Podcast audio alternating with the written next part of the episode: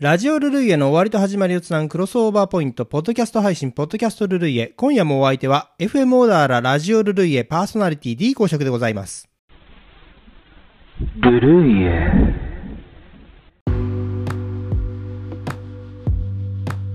本日6月12日放送のラジオルルイエお聞きくださいました。皆様お聞きくださいましてありがとうございました。オープニングトークでは、幻のアジサイ七段花にまつわるお話をさせていただきましたけれども、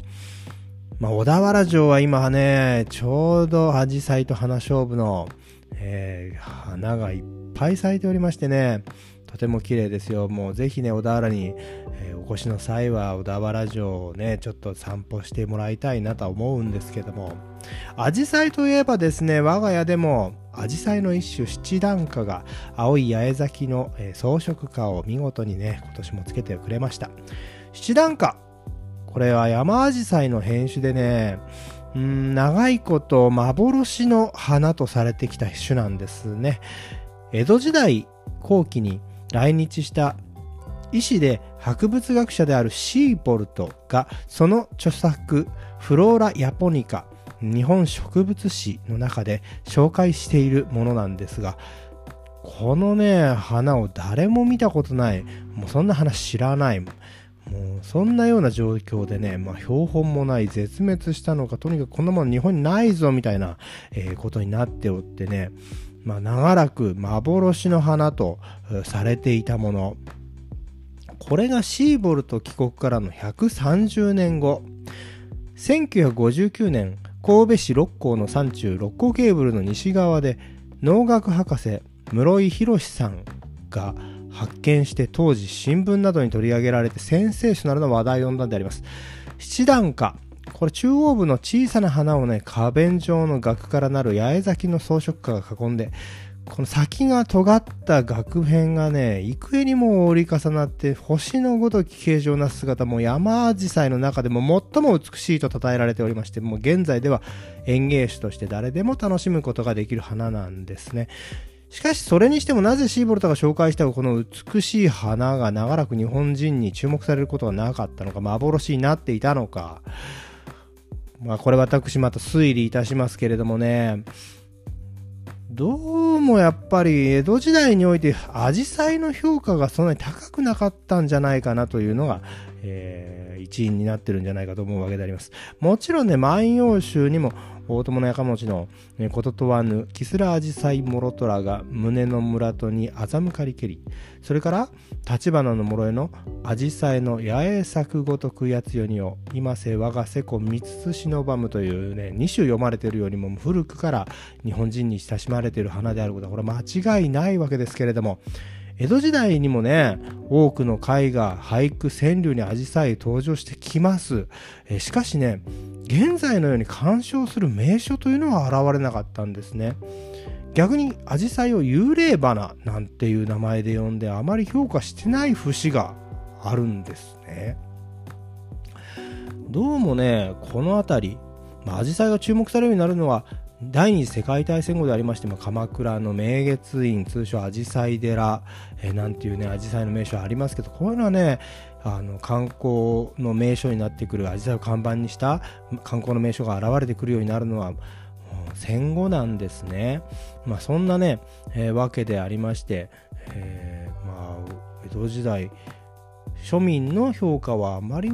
高くなかったんじゃないのかなそれが、えー発見されなかった理由なんじゃないかなと、想像ですよこれは、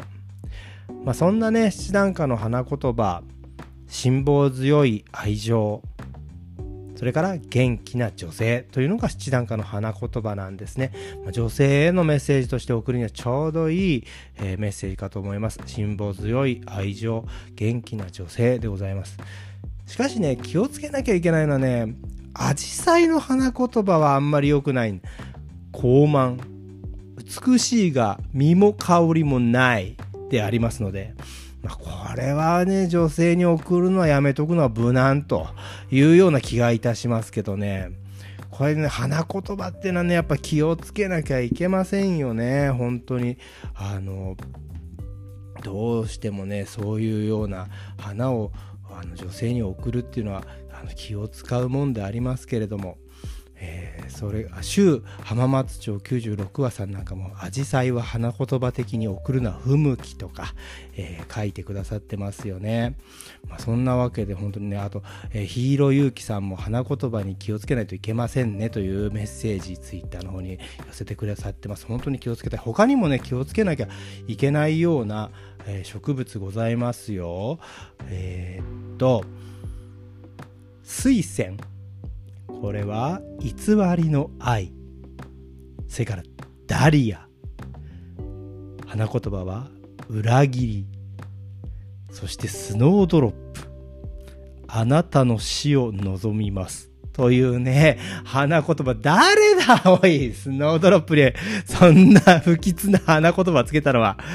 全くもうね、とんでもないやつだ。あなたの死を望みます。どうかしてるよ。と思うんですけどね。まあ人に花を送るときは花言葉も気をつけたいなと思うわけであります。そうしましたら今回もリスナー様のメッセージを紹介していきましょう。GMV ミュージックビバレッジミュージックビレッジからルルイエ大気なのですというのは州デバブリ依存症浜松町96話さん、今週も方法チルドレン初 GMV ミュージックビレッジルルイエ、モトラジ経由ボヘミア行きの4時間の乗車ですということでね、えー、すごい、ね、ハッシュタグ、小田原日夜隊、ね、えー、小田原日曜日夜帯というね、あのハッシュタグも使用していただいてます。ありがとうございます。ものすごいね、これ、それから、あと、えー、他にもね、たくさんの、えー、リスナーの方がね、方法チルドレンから GMV そしてルルイエと、えー、そしてからモルトラジというねあの長丁場をね土曜の夜楽しんでくれ FM オーダーラをね聞いていただいて嬉しいです。実はねうんと先週の先週じゃない今週の、えー、ラジオ収録に FM 小田原の局にラジオ局に行ってそしたらねパパ Q さんがいたんですよね GMV の DJ パパ Q さん。ほんでこの挨拶させていただいて、えー、ルルイエのリスナーみんな聞いてますよ GMV ミュージックビレッジグローバルミュージックビレッジみんな聞いてますよって言ってね言ったらねえっ、って驚かれてて本当？っていや、本当です。びっくりしちゃったなんか言ってね すごい喜んでいただけました。もう本当にね、もうなんかもう、すごい嬉しそうでしたよ。まあね、一応ね、報告しときましたから えぜひ、これからもね、GMV 応援してください。よろしくお願いします。私の方からもね。もう本当にいい番組です。いいし、FM オーダーラ代表するというか、もう日本を代表する、あの選曲家なので、ねあのじパパキューさん知らない方、あのー、いるかもしれませんけどね、あのー、FM、あのー、NHKFM のあのゴンチチの番組、快適、えー、なんだっけ？世界の快適音楽セレクションという番組があるんですけどね。それの選曲係を、えー、務めてらっしゃいましてね。たまに出ます。うん、ゲストで、え、あのそちらの方もね、ぜひチェックしてまあ、そんなわけでね、本当に日本を代表する方なんですよ。え、それがなぜか FM 小田原にいらっしゃいましてですね、えー、こんな番組、GMV という素晴らしい番組をね、え担当してらっしゃいまして、それが何し、何せよ、この、その再放送がルルイエの前の時間帯に当てはまってるというね、今最高の、あの土曜の夜は最高のねあの時間割なんですね。もう本当にまあこんな長くなっちゃった。え次行きましょうね。えポッドキャスト聞きながら夕飯タイム。え、コムアット静岡市民さん、ポッドキャスト23分半、もしかして最長なのでは？というね、えー、メッセージいただきました。えー、今日もちょっと話が長くなってもう10分、10分になろうとしてますけども、あの、すいません。前回ね、ちょっとね、夢中になって話しすぎて23分半、ポッドキャストやってしまいました。本当気をつけます。えー、本当にすいません。えっと、それから、まさにネバートタイムですね、というのは、純才さん。えー、ポッドキャストのあ先週のポッドキャストですね。ポッドキャ先週のポッドキャストの本を買ってからの家までの足取りのお話すごく伝わりました。恐れながら同感です。今週も素敵な時間をありがとうございました。好きな曲がどんどん増えていきます。ということでね。えその先週ちょっとしょ、ね、紹介させていただいた本のあの買った時に家までの家路に着くまでのね時間がすごく長く感じるというねばーっとしたねまとわりつくような時間を感じるというね話させていただきましたけどね、えー、それに共感してくれる人いてすごく嬉しいです。さあそしたらじゃ次最後にしましょうね、えー、お疲れ様でしたというのはヒーローゆうきさん、えー、今日はサイケデリックな曲が多くて梅雨で沈みそうな気分をそらしてくれそうな選曲でしたということです。ありがとうございます。いつもね、選曲を応援してくれて本当嬉しいです。僕もね、本当に、まあ、パパ Q さんなんかの先輩たちのこの、えー、勉あのラジオを聴いてやっぱり勉強させていただいて自分も選曲っていうこの面白さあのすごく感じてますしあの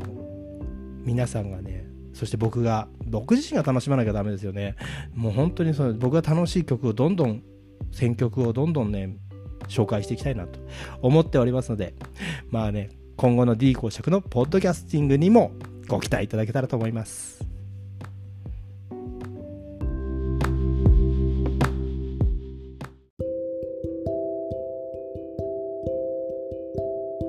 さて次回放送のラジオルルイへ使用楽曲をお知らせします。ズーニーブーで Hold On それから同じくズーニーブーで Soul Sister The Spiders In the Midnight Hour The Voltage Funky Broadway 寺内武とバニーズブラックカーネーション黒いカーネーション The Ox 夜をぶっ飛ばせ The Spiders サニーの7曲を紹介します。以上の楽曲に興味のある方は、ぜひラジオルルイへの放送をお聴きください。放送は2022年6月19日、日曜日夜21時放送です。再放送は2022年6月20日、月曜日夜24時。小田原にお住まいの方は FM オーダーラ 87.9MHz でラジオからお聞きいただけます。また FM オーダーラはインターネットのサイマル放送で聞くことができます。お手持ちのパーソナルコンピューターかスマートフォンで FM オーダーラ公式ホームページにアクセスしてブラウザ上からお聞きいただくか、サイマル放送が聞ける専用アプリレディモをダウンロードしてお聞きください。FM オーダーラ公式ホームページからもダウンロードのページにリンクが貼ってございます。また、ツイッターをご利用されている方、ラジオを聞きながら、ぜひハッシュタグに、ルルイエ、ひらがなで、ハッシュタグの後に、ひらがなでルルイエと綴ってつぶやいてみてください。みんなでルルイエを聞きながら楽しみましょう。そんなわけで今夜も D 公爵のポッドキャストルルイあっという間にお別れの時間。皆さん週末の夜は FM オーダーラでお会いしましょうね。僕の人生が続いてる限り配信つけたいと思います。それでは皆様来世でもよろしく。チャオ